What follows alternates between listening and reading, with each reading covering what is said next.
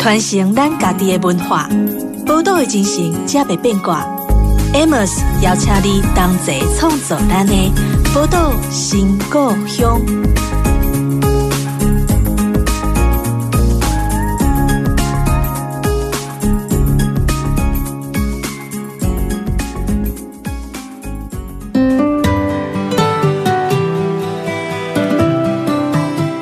欢迎光临宝岛新故乡，我是 Amos。那其实，在这几年当中，我们看到很多不同的职人书写。那其实我自己看职人书写的呃时候呢，我觉得最开心的一件事情，就算是可以偷窥到不同的人生。因为其实每个职人，不管是大师兄林立青，或是呃尾鱼饭指南的林凯伦，其实他们的生命经验跟我们都很不一样。我们都很想要去，哎，原来他们是这样长大的，或者说原来。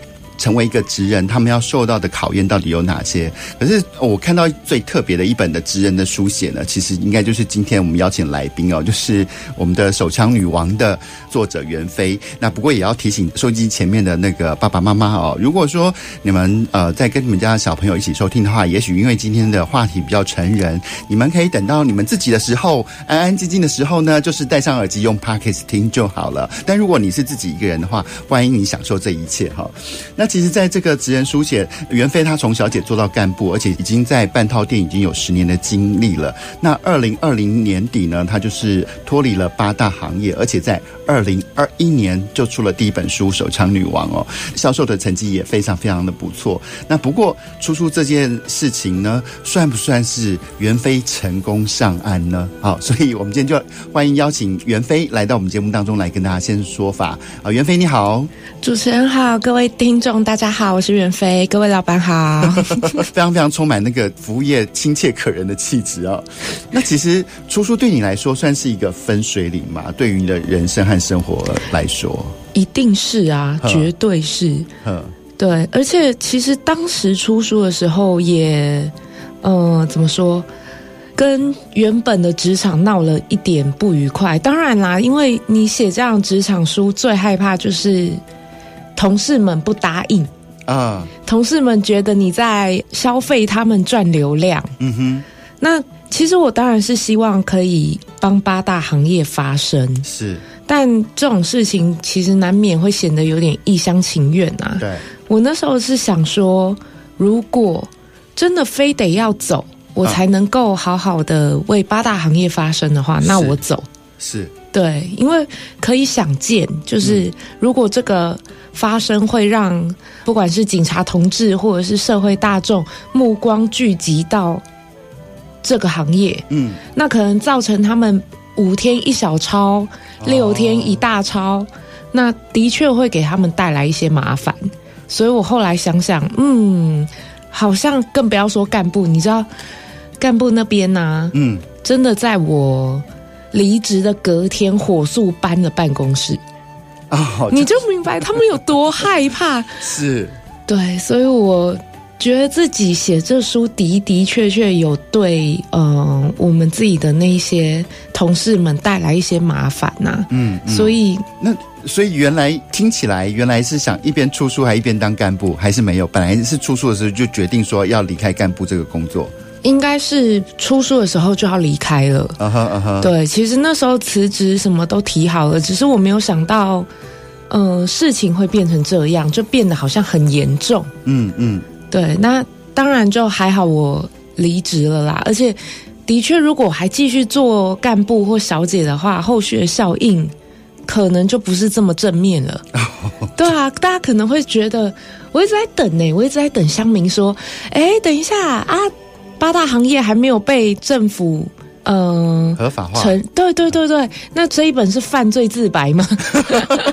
对对对，一切都是呈堂证供。对，如果他还在做的话，现在可以报警抓他吧？嗯、我一直在等乡民或是酸民直接这个样子讲，但我至今没有等到，好有趣哦。因为大家变你的书迷啦，就是可见你的黑粉还没有出现这样。真的，就又有点担心。人家说，呃，没有黑粉就表示你不够有名，不够红。嗯 啊，我现在应该要为这件事情感到操心吗？啊，至少离离职了，不再做了。嗯，你可以不用这么的担心了。我觉得是，哎、欸，可是其实，在写这本书的时候，因为其实呃，像像我之前我也做过很多不同的产业嘛，包括文创啊什么。嗯，你不要以为文创那么好听的名字背后就没有。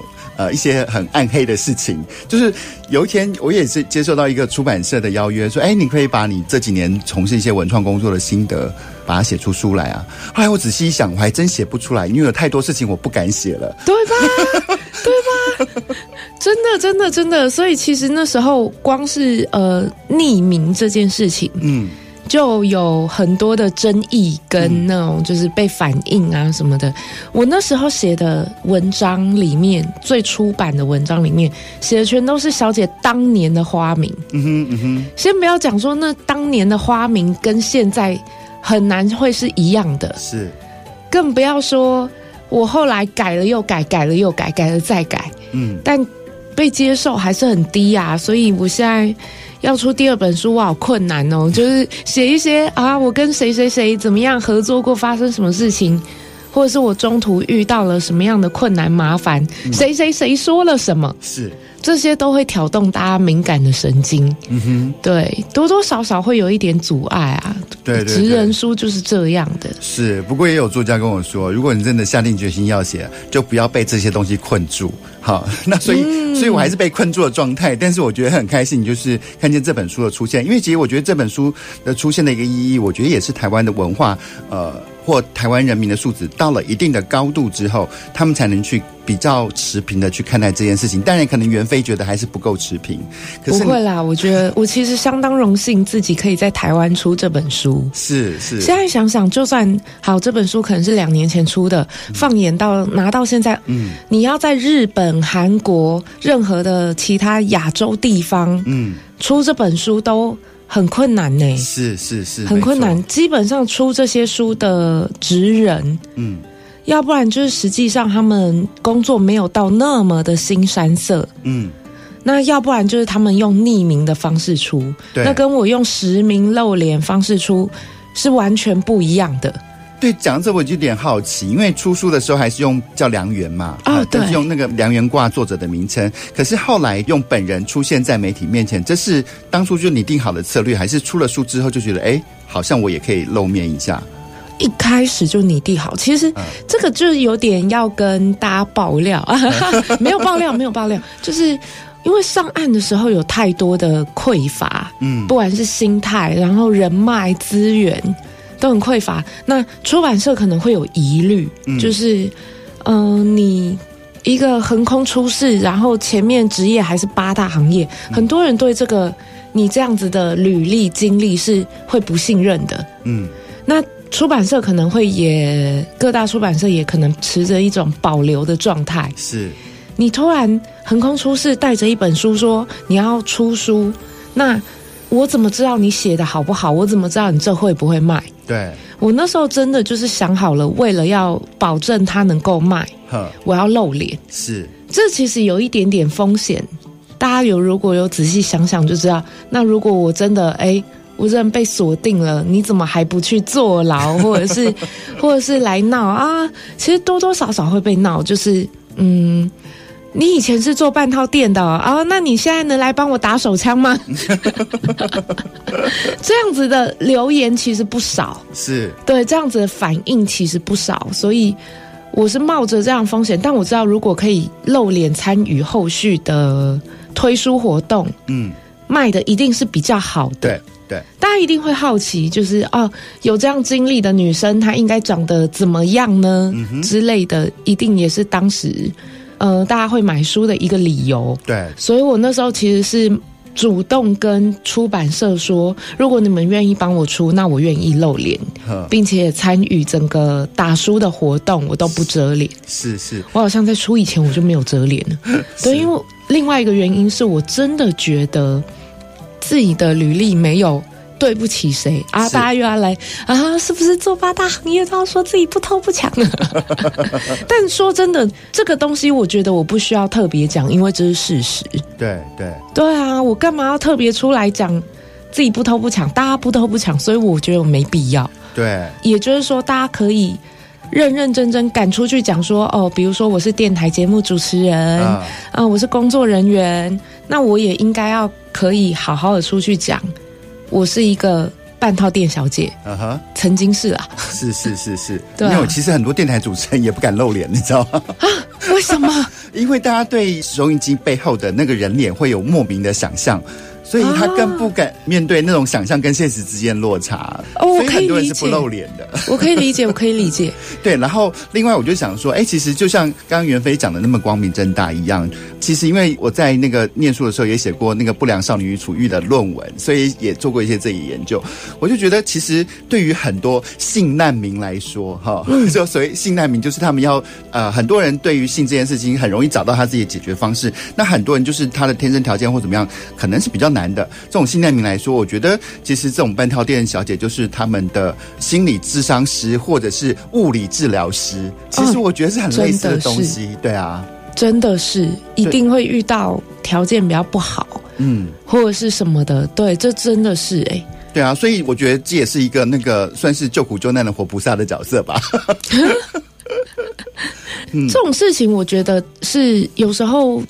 反而是大家想太多了，对，大家赋予性有太多的背后的定义跟那个污名化实在是太多了，嗯，搞得大家没有办法好好的看待性，好像它必须跟关系绑在一起，嗯，才是正当的，甚至有时候这都是不正当的，是，我觉得太奇怪了。对，本身没错。我觉得对于性这些误解啊，或者这些暗黑的想象，才是让我们关系变得不正常的原因之一啊。这倒是真的，我我对这有很深的感受。对，没错，我就觉得是哎、嗯，所以下一题我就想问你啊，就是当你我们就说你以前在海下好了，那那你现在来到岸上，那你觉得人性？在两个不同的那个世界里面，在岸上或在海上，其实是差不多的，对吗？还是说，其实你觉得岸上啊？因为其实我们常常讲说，人活在世上就有光跟影子，就是有亮的部分，有暗的部分。哈、那你会觉得对于人性这件事情，你呃？你觉得有差别吗？我老实说，我上岸的时候，我信心满满，觉得自己老娘已经在八大行业什么大风大浪没见过，已经成精了。对对对对，啊，岸上那一点啊，岸上又不是八大行业，应该吓不倒我的吧？我相信大家也这么想。嗯，然后上来之后，岸上人真会玩，真的真的真的，嗯，我赫然惊觉，也就是其实也就是前阵子的事情，我才赫然惊觉。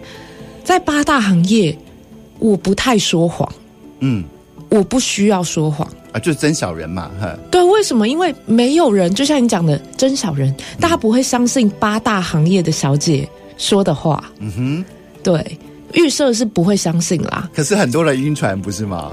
晕船归晕船，嗯，可是实际上他喜欢这个小姐哪里，可能跟他说不说实话没有关系啊。嗯嗯嗯嗯，对，而且他也可能就喜欢小姐说谎。嗯哼，有一个人设啊，我我我是卖艺不卖身，然后我也是被迫无奈，我跟妈妈住在一起，我是为了孝顺她，为了怎样怎样。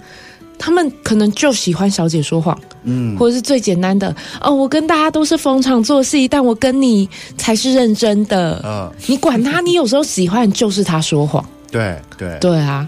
但其实我自己在那个行业，大家预设就是不会相信嘛。嗯，萍水相逢，假设你今天第一天看到我，嗯，你也不会相信我，我说我爱你啊，嗯哼，嗯哼，对吧？嗯，所以其实我反而在那个时候，我不太需要说谎。对，虽然不相信你，你说你爱我，但还想要听到你说你爱我，是这样的状态吗？也不一定诶。第一次见面的话，我也不需要说爱你，我只要、嗯、对我只要讲一些干话什么的，那那种不信任也会累积在这里。我那时候说，虽然我在八大行业待了七八年，但我还是处女。嗯哼嗯哼，大家也是大爆笑啊！哈哈哈，你在跟我开玩笑？对啊，但实际上我也没说谎。嗯，对，然后。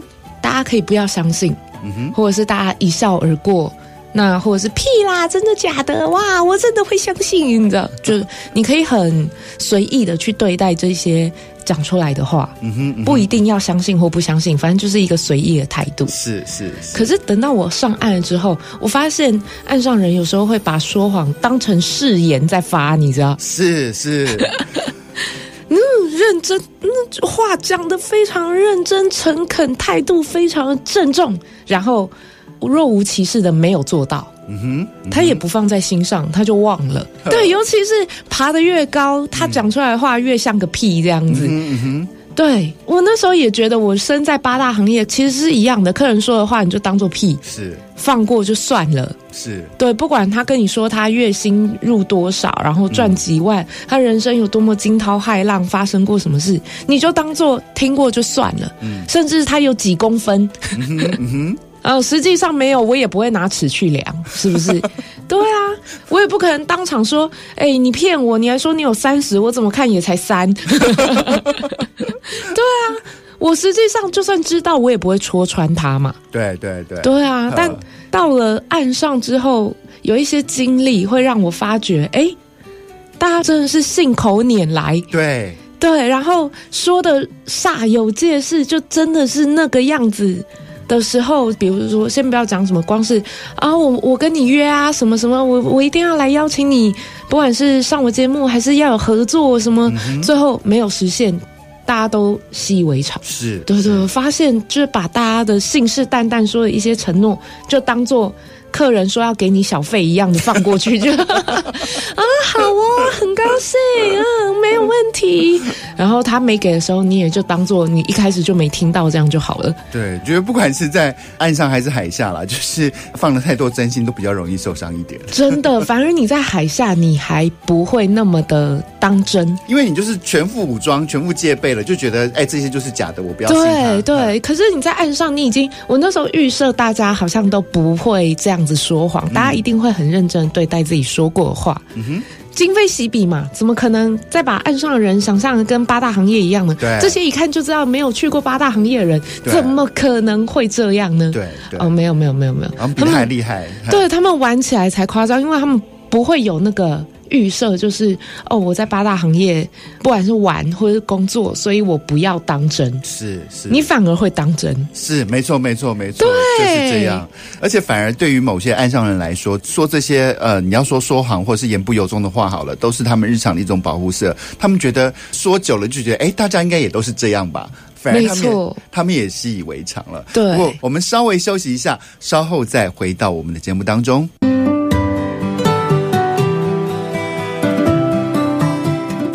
欢迎回到《宝岛新故乡》的节目当中，我是 Amos。在这段开始之前呢，还是提醒一下收音机前面的听众朋友，如果你现在在跟你不到成人年纪的小朋友一起收听的话，也许哎，你先暂时先把广播。关掉，等到晚上夜深人静或你自己一个人的时候，再用 Podcast 去好好享受它哦。因为我们今天讲的话题有点成人。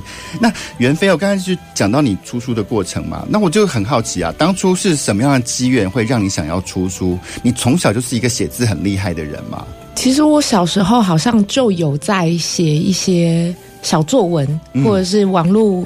网络同人文，嗯哼，但这种学生时期的事情，我觉得大家都做过，也不值一提，嗯、就并没有受过很正式的写作训练。是认识我的人看完我的书，都告诉我说，真的很像是我本人在他面前说话一样。对对，没错，真的吗？呵呵呵。所以我我那时候回大家都是，哇，那辛苦了，一定很吵。不会，我就觉得那个充满一种天生的一种幽默感，就是很多看起来很悲惨的状况下，那读起来就还是让人家觉得很好笑。对对对，我我不希望让大家有那种很。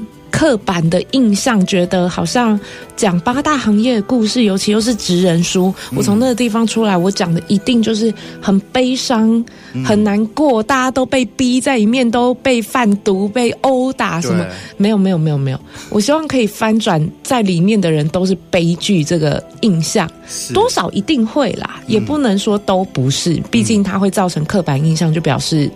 它本来是一个很大多数人都会遇到，对，而且我挑起来写的一定都是比较有嗯、呃、戏剧性，嗯，对，那我就会特别写出来，或是我感触良多。那我真的写出来这件事情的时候，让我想要写书的一个过程，嗯，其实是哇，我其实到现在都有想过，为什么是我要来写这本书？但对我来讲，那一件应该在我。八大行业职涯里面，应该算是一个小插曲的故事，对我来说影响真的太大了。嗯，刚好就是在某一年，大概是我这七八年的小姐职涯做到一半。的时候，嗯哼，那一年刚好死了特别多的同事。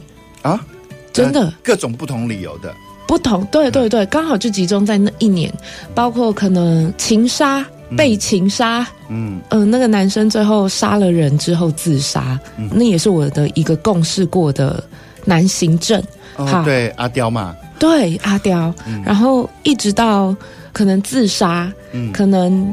拜错佛，拜到阴庙。那当然，在医学上的根据，他就是得了疾病而死。对，那些人唯一的共通点就是，他们都会在死后被人家说：“啊，你就忘记他吧。”嗯，你跟他交情也不是多好，你要记得干嘛？那影响你上班的心情。嗯，大家会劝我就忘掉他们。嗯哼，这每次都会给我很唏嘘的感觉，就是。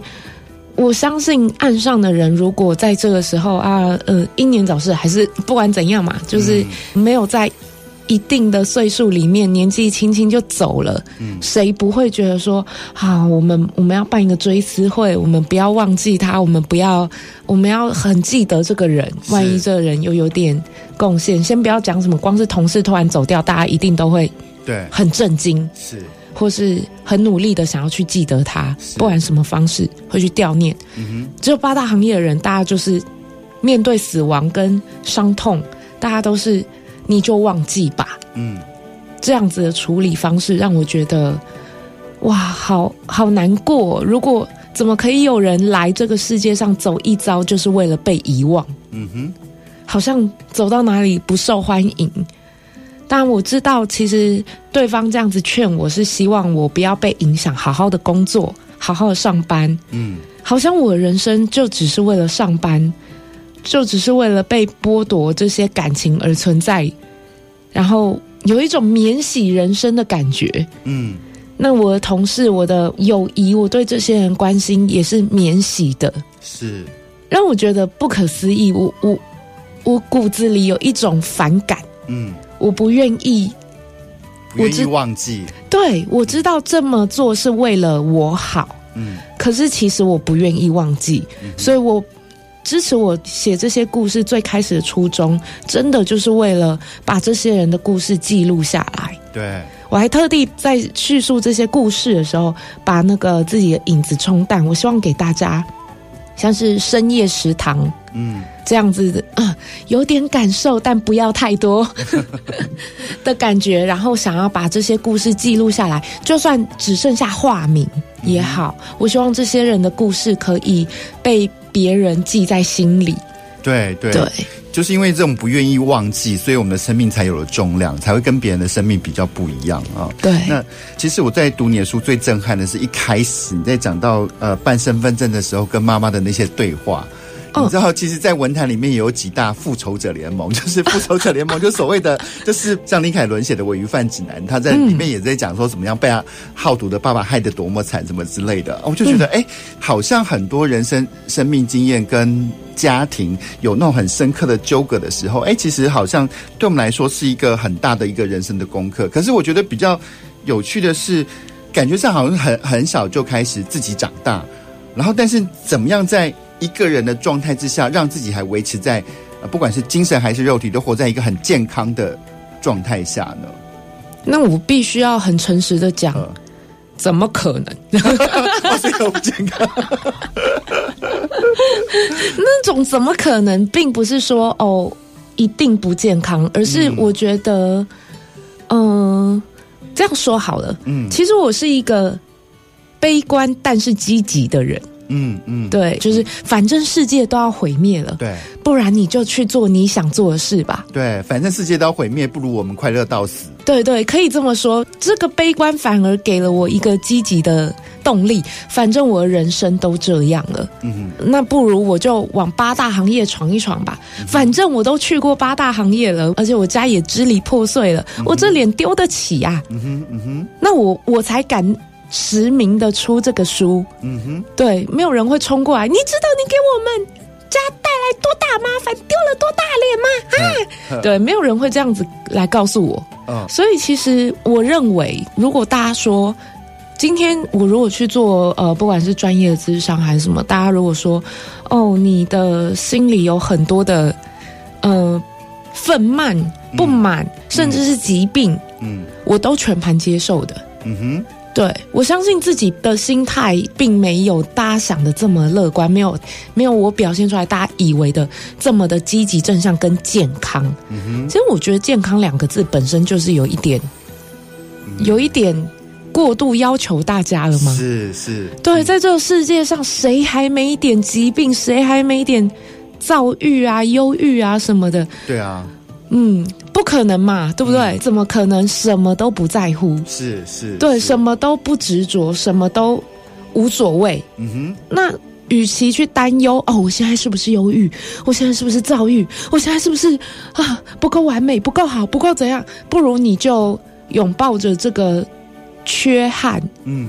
去过下去吧。我觉得人最大的问题就是他们设了一个界限，让自己要很完美，嗯嗯，让自己要很正向，嗯，职业要体面。大家设了太多框架，去告诉自己人应该是长怎样的。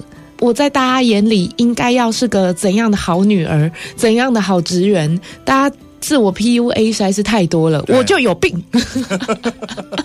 对，能没有？其实老实说，正大光明说自己有病的人，通常都都很健康。对对对，是是会比那一些就是不说出口的人心理健康多了。对对对对对，所以其实我觉得啦，你心里会觉得自己有病，会觉得自己不好，就是因为你设了很多界限，然后你觉得自己没有达到。嗯哼，我现在讲这话啊，嗯，我老实讲，我自己也常常卡关。嗯。啊天哪！我身为一个八大妹子，我是不是在大家眼里我是不学无术？嗯，站在一个八大行业的人看我，我是不是太老了？对，我是不是太胖了？这类的焦虑，我也每天睁眼五分钟就一次。不如我就接受自己就是一个会焦虑的人。嗯嗯，我就是很介意。嗯，我很介意大家是不是拿怎样眼光看我？在这个眼光里面，我是个合格的八大妹吗？我是个合格的作家吗？我是一个合格的上岸人吗？我足够正向吗？我其实常常在想，如果这样叫不健康，那我超级不健康的。我觉得那是让每个人那个在往前的一些动力所会碰到的一些挣扎啦。对。哎、可是我我就比较好奇，因为就像我自己来说，因为可能我自己小时候就比较怕生哈。比方说去那个呃按摩室那个小小的空间里面，记得我第一天去餐厅打工端盘子的时候，我光要走出去厨房那一刹那，我都很有很大压力，因为我想说啊，那一堆人要看着我端盘子，然后就觉得有莫名其妙的压力。可是像你第一天去上班的时候，面对一个陌生的男人。待在一个按摩的包厢里面，难道你没有那种想要尖叫着想要逃走的那种冲动吗？没有哎、欸，那个时候你已经麻掉了。嗯、如果你是这样的，是吓到脚软吗？对，如果如果你是一个光是端盘子出去，你可能要花点时间给自己做点心理建设，嗯，或者怎样的人，你心理建设做到后面你就麻了。哦，OK，对，你不可能是人待在。跟客人一起待在包厢里面的时候，你才知道你要帮他嗯。做半套的，对，更不要说你可能在那之前你就已经被告知，或者是你就已经决定了，嗯，你就是要往这条路走，嗯，那那个时候你就应应该有开始很多想象了吧？大家身为内向人，应该那时候就已经开始有很多恐惧啊、担忧啊、焦虑啊在累积了吧？嗯嗯，嗯，对对对，所以其实一直到你跟客人待在一间的那个时候，其实你已经麻掉了，甚至你的心理建设做的做的非常之强大，比一零一还要稳固，嗯，还要高大，对，对你很难从那上面跌下来了。对，对，应该是这样子讲。我那时候记得我第一天上班的时候，我在机车上，嗯，然后骑过去的时候，我就告诉自己，今天不管看到什么样的事情，嗯，都不要崩溃。都是正常的，受到什么样的震撼都没有事情。是，对，我今天就是来给社会做一个被震撼的教育。嗯哼，你就不会觉得有什么了不起的。嗯，这样想哈，你可能端盘子出去的时候，你就已经开始想象自己会狠狠的摔一跤，打破那一台饭菜，然后还在众目睽睽之下被人家责骂，什么最坏的你都想好了。对的时候，当你若无其事的上了那个菜，你就会觉得好像也就是这样而已。对。对，我第一天上班，真的就是用这样的心情在上这一个台。所以看那个美容床上那个男人，会很像看那个练习人工呼吸的安妮吗？不会，不会，也不是，还是把他当人看。对，不至于。但的确，我必须说，我每次打开包厢的时候，嗯，应该说会进入一个模式吧。嗯、我我只相信有工作或者是有什么就是比较内向的人，大家都知道。甚至我相信外向的人，只要是人，只要你有工作，你有不喜欢的事情，你可能在打开门的那一刻，你就会进入一个上班的模式。嗯哼，嗯哼对，平常都平常都垮脸翻白眼，对，翻白眼。然后进包厢那一刻。老板好，哦，我叫袁飞，怎么称呼你？你那个气场自然就会出来。嗯哼，这当然是到后面。可是第一天的时候，你还不知道干嘛的时候，你就是，嗯，告诉自己今天不管发生什么事，甚至我我都一脸就是，反正死猪不怕开水烫。对，对，你就已经放弃了，无所谓了，都好了。会会有这样，我当时是用这样的想法挨过第一台。当然，如果你今天是一个什么经验都没有的妹子，嗯，你今天遇到人生的第一台，你很害怕。那其实一般来说，在你的职场，大家也都会帮你 cover。嗯，对对对，就算是八大行业也会的，他也会去跟客人讲说，今天这个妹她完全没有经验，你是她人生中的第一台。嗯哼，当然客人一定会说，哪一个不是这样子讲的？真的假的？对，他会说没有没有，我没跟你开玩笑，真的，他就是第一台，他没经验，什么都不会。嗯，这个你自己要能理解，你才来。对对对对，有时候其实会有这种防雷警告。是是，哎，那个会不会每天打开门的时候就有一种？开讲的那种瞬间，哦，原来今天来的是这样的客人啊！多少会耶，因为有时候你跟客人没照面，嗯嗯，有时候落差很大，嗯。在当别人戴着有色眼镜去看我们的时候，我们也戴着有色眼镜去看人家，对对对，对，对，对，对，对，我们今天也会紧张。哎呦，这个恰灵恰红啊，唔在。刚给金派不？还是你一看到在帮客人按摩手指的时候，嗯、一看到他手指少了一大截，你心里也会噔一下。对，但意外的这些都不能够成为评断这些人。在八大行业最好做的其实是大哥，嗯哼，而且最好是有坐过牢的黑道大哥们，嗯哼，小弟是，是对对，小弟是难做的哦，小弟还不好搞哦，是那种大哥，真正的大哥阿尼基们，嗯，他们才知道你生活不易，你也不愿意，然后他们最不会为难你了，真的真的最好搞的反而是这些。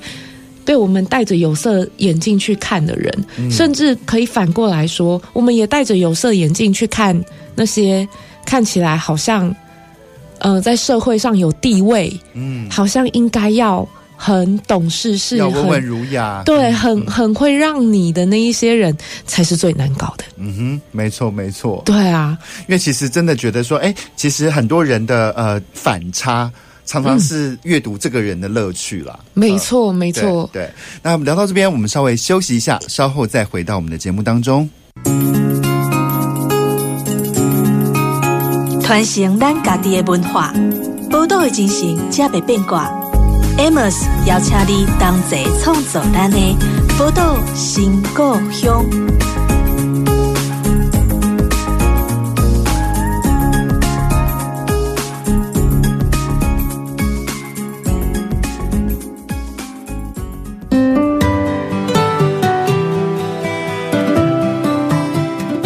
欢迎回到宝岛新故乡的节目当中。今天我们邀请到节目中的来宾呢，是呃手枪女王的作者袁飞哦。那其实我觉得阅读不同的职人书，就像在偷窥不同的人生嘛。那所以我就其实我相信，在八大行业里面，应该可以阅读到很多人一辈子都读不到的故事。那你觉得最有趣、对你影响最深的故事是什么？对我影响最深的故事。嗯大家好，我是袁飞。我对我影响最深的故事，全部都写在这一本《手枪女王》里面了。哎、欸，你很厉害，很会卖书，请大家多多惠顾一下我的《手枪女王》。出了两年，开始有一点后继无力，稿费虽然不多，但也是一笔嘛。欸、这个我就很想问啊，那你要看、嗯、你收到稿费的时候，应该想骂脏话吧？哦，超想的，我真的觉得自己被弄了。希望大辣没有在听。没有，因为这是大部分作家共同的心心态。嗯，因为其实我我必须说，我一开始就没有指望着靠写作发家致富。毕竟我也晓得这不是我的专业，我又不是九把刀还十把剑之类的。嗯嗯、对，所以其实我一开始就是为了，就像一开始讲的，我把它当成我上岸的。必经的关卡，一个阶梯。对，我上岸的阶梯，嗯，这一本书就是我往岸上的敲门砖。嗯哼，嗯哼，对对，我希望它对大家来说是我的名片。嗯。我要的不是出书，而是出书之后我能做什么。嗯，我也很迷茫。嗯哼，对，嗯，对我来说很可怕的是，我不晓得我上岸之后是要做什么。对。对，我断了后路，前路茫茫，差不多是这样。我反而希望用这本书让大家告诉我我该做什么。嗯嗯，对，包括我现在做的事情，也是大家看了书之后来找我的。嗯哼，所以这本书是个饵，但我相信这个饵是香的，我还是鼓励大家去看。是 是是。所以影响最大的故事吗？嗯。我觉得都有诶、欸，每个阶段，从、嗯、包括我同事过世、嗯，然后在我心中留下了很大的转泪点、嗯。我太在意大家说的这种，他走了，你就是不要理他，反正你跟他们的连结不深，你跟他们交情不好。嗯、的确，的确，我跟他们交情没有到你会。一辈子记得他，嗯，可反而是这样子的处理方式，让我一辈子记得了他们。嗯，然后一直到我做干部，有发生了很多故事，很多趣事，嗯，一直到做我干部的上司，嗯，跟我讲说，你要记得，我们就是阴沟里的老鼠。嗯哼，出去就是翻天，八大行业合法化就是翻了天了。嗯，很有趣，就是连自己这个行业。的同道中人都不支持合法。我说合法了，不是会能够更好的支持你吗？没有，我从来不希望大家知道我们。他们知道这么多干嘛？他们就是来听我介绍，听我的话，享受回去，我默默的赚钱就好了，不好吗？我为什么一定要把自己摊在阳光下面给大家看？是，对，我才知道原来还有这样子用这样的想法去看着自己职业的人。他居然形容自己是阴沟里的老鼠，哪怕他从来没有做过亏心事。嗯哼，他自己也知道他做的事情是不亏心的。他也帮一些很多小姐长得不好，或者是他家真的有困难。姐，今天我都还没有开台，拜托你给我一台之类的。甚至是吸毒吸到牙齿都掉光。嗯，你想想看，哪一个审美正常的男人会去花钱买一个牙齿掉光的妹子？嗯哼，来帮自己服务。嗯。可是他还是尽心尽力的努力的把这一台推出去，嗯，对，就是几乎是当慈善事业在做。他的捐款平常没比别人少，嗯哼。可是他还是说自己是阴沟里的老鼠，嗯哼。哇，这这对我来说每一个故事都是，呃，深深的烙印在我的心里。这反而坚定了我应该要以这样的身份为大家发声。这句话。如果不是我今天这样子说出来，我相信大家一辈子听不到。原来一个走路有风，在他们世界里呼风唤雨的大干部，居然在岸上人面前称呼自己是阴沟里的老鼠。可是，其实我在台北上班的时候，我们常常也觉得我很像老鼠。只不过我的阴沟，因为常在那个呃捷运的地下街这边走的时候，我觉得我的阴沟就是有冷气啊，比较光亮而已。为什么？为什么？我好惊讶哦！我我我有吓到诶，我刚愣住了。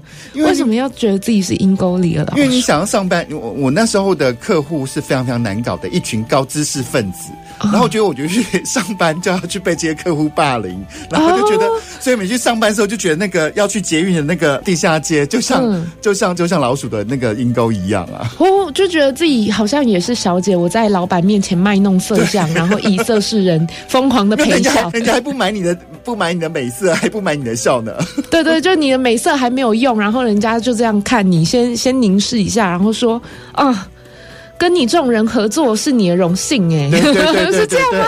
没错没错，我买你这台，我还我还委屈的上呢，开玩笑。我买我买你这台，你应该付钱给我，不是我付钱给你那种感觉。哦，我懂我懂我懂。对啊，我你的书书里面常常出现这样的比喻，真的，大家都觉得自己是大爷啊，没事没事没事，我们理解，我们可以握个手，真的就是同病相怜。对对对，没错。可是像你现在在这个报上里面见得过男人那么多，会不会觉得以后跟要跟男人谈一个正式恋爱更难了？因为毕竟男人都很滑稽。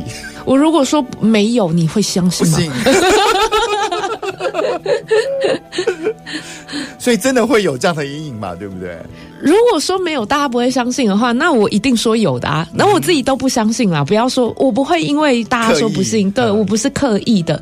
但如果说没有，我老实讲，我自己都不相信。嗯哼嗯哼。对，但我发现我反而，我觉得应该要反过来耶。嗯，怎么说？你会比较能够原谅男人。男人犯的错，uh -huh. 对不对？我只我没有出轨，我只是犯了全天下男人都犯的错。那一般女生可能听了这话非常崩溃，嗯，说什么啊？在讲什么？到底是怎么可以说出这样的话？但是做过八大行业的女生就，哼，不一定能接受。但是你可能还是会比较。能够淡定的处之于泰然，对。于男人们的嘴脸，甚至是比如说，好前阵子大家呃盛嚣尘上的 Me Too 事件，对对，你也会比较，哼，就是用冷笑去面对那种男人，因为男人在精虫脱脑之后，他们其实都还是会光明正大为自己找很多的理由，你已经看多了。是你甚至会觉得这就是你的日常。是大家在崩溃，大家觉得不能接受，大家觉得什么的时候，你一边面对这个世间荒谬，或者是男人拉着裤子，然后开始说：“哦，我刚刚有说要给你小费吗？” 的那种神情，就拉起裤子就不认账了。对，你开始能够比较能够处之于泰然。嗯，然后当你觉得这个世界很荒谬的时候，你也知道你。跟这个世界荒谬是并存的，嗯，对。但我要很老实讲啊，这样好像有点离题。嗯，的确，我好像比较不会想要恋爱，嗯，或者是我会觉得我跟这个人谈了关系，但。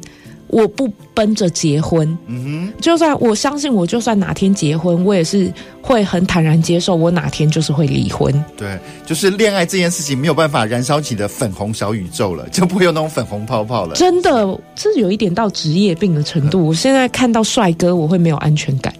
哦，对。帅哥就是难搞，这件事情已经烙印进我的心里了。的确，大家会有一种说法啊，反正丑男也会劈腿，我为什么不跟帅哥交往？没有，没有，没有，没有。你知道，对我来说还是有差的。有的人他就是给你一个很有安全感的面相，我不要说长相，而是面相。他的忠厚老实是真的透得出来。有的人他的那花心跟他的从小，比如说帅哥，他从小到大都被礼遇，嗯，他就觉得我这么帅，你为什么对我不特别的时候，嗯，这种心理阴影你也会透得出来。的确，我觉得这已经到了职业伤害，让我没有办法跟帅哥交往，天生对帅哥有防备。对，对的，我也觉得最好的组合绝对不是王子跟公主，而是王子要搭配女仆，然后。公主要搭配男佣，这种组合才有可能稳定跟长久。不会，不会，不会，不会。哦，真的吗？你还相信王子跟公主？这叫恶人自有恶人磨。你想想看，女仆跟男佣他们是搭配不起来的，他们跟他们王子跟公主是搭配不起来。为什么？因为在他眼中你是女仆，嗯，你是男佣，那就表示他可以有很多个，嗯。工具人、oh,，OK，那这些工具人是你的正宫吗？不是，在他们眼里这不是正宫。嗯，对，所以是配不上的。他们这是没有一对一的关系的啊。Uh 对对对，该出来霍霍还是出来霍霍，好不好？OK，了解。哎，不过你出书之后嘛，因为刚刚听你说你还是会有想写第二本书的计划嘛？嗯，呵，那看也开转战一些自媒体。那接下来对自己的岸上生活的规划是什么呢？我求大家去看了书之后告诉我，我还是卡关呢、欸。我老实讲，我还是不确定自己要做什么。嗯，太多，不要说是太多选项，而是我我的那个我我不知道自己应该做什么，我甚至不知道自己是个什么样的人。嗯、我我还求大家来告诉我，我应该怎么做？嗯、我应该去哪里？这个社会哪里是我的容身之地？嗯嗯、对对，我超害怕的。我到现在都有这样子的，嗯、我就什么都做，嗯、然后什么能力都去培养，就为了找出我到底适合走哪条路。嗯、甚至也许搞不好最后我哪条路我都可以走一点。嗯、我可以是主持人，可以是作家，可以是一个性技巧老师，嗯、甚至我打算就是往演员的方向走。嗯嗯，嗯，maybe 啦，maybe 我、嗯、我有在培养这方面，有去上课。嗯、那希望我最大的野心就是可以在自己手枪女王有机会影视化的话，可以尬一脚。嗯嗯嗯，拜托各路金主，各路。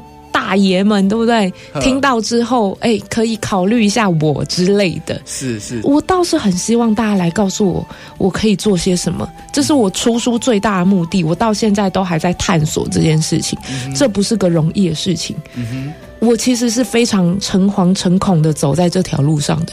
毕竟前无古人，对，我没有一个成功的模式可以复制。是，然后又顶着很大心理压力，觉得说大家都在看我。这条路我要怎么走？我不能走歪了，我不能走坏了，对我走路的姿势不能差了。对，我该怎么走才是大家觉得认可的方向？哇，我自己的压力我就已经快被压死了，所以我到底能做什么？我我到现在都还等着听众，等着观众给我一个答案呢。是。但我我应该会默默的朝演员、作家这些继续发展下去了。我希望的，嗯，我觉得这也是还蛮好玩的事情啊。不过作为那个呃手枪女王派的开山始祖来说，你就是开山始祖了吧？就像很多创业第一代来说，他们永远都是处于的心态跟你是一样的，因为对。没有一个呃模板，对，你前面已经，如果你复制别人成功经验的话，你已经有一个像 travel guide 有一个旅，好像有个地图一样的，你按照按照那个方式去走。可是因为你面前没有嘛，其实这个一小时真的很快，聊天跟袁飞聊天非常非常开心。我们也希望说以后有更多的机会，可以在不同的媒体上看到袁飞可以用那么，我就觉得跟你聊天对我来说是一件很有趣的经验，也很疗愈的经验。哦，真的吗？我希望自己可以带给大家，我真的要很大言不惭的说，嗯、我当时出书做自媒体，就是相信自己可以带给，不要说每个人，哪怕十个人看过我的书之后觉得很疗愈的一两个，或者是觉得哇，我解开了我人生的困惑，我看到你这样这么容易就愿意跟有毒的家庭断舍离，嗯，那。突然给了我一点提示，是哦，我就觉得为了这一两个人，我就值得了，是就是这么傻，是就是这么无聊。其实很多作家他们出书之后，也是他们的反馈，他们的感动也是跟你一样啊、哦，真的吗？对对对，就是他觉得，哎，他的书对于某些人还有一些作用，他觉得哇，那他值得了。对对对，对对谢谢谢谢大家，但我还是希望金主爸爸们让我有更多的机会可以跟大家见面，然后给大家更多的疗愈，或者是。也不要说指引，我觉得是分享。是是，对，因为我相信，就像我讲的，在这个社会，谁没点压力，谁没点病，是是，对，就接受自己有病，或者是就接受自己就是迷茫。对对对。那我们今天呢，就帮袁飞跟地球下订单，就是希望说手枪女皇赶快影视化，让我们有一个更有趣的电视影集出现。谢谢。好，我们爸爸们听到了吗？好，爸爸们加油！我们也帮袁飞加油。谢谢谢谢主持人，谢谢各位听众。好，我们下个礼拜同一时间。空中再见，拜拜。拜拜。本节目由文化部影视及流行音乐产业局补助直播。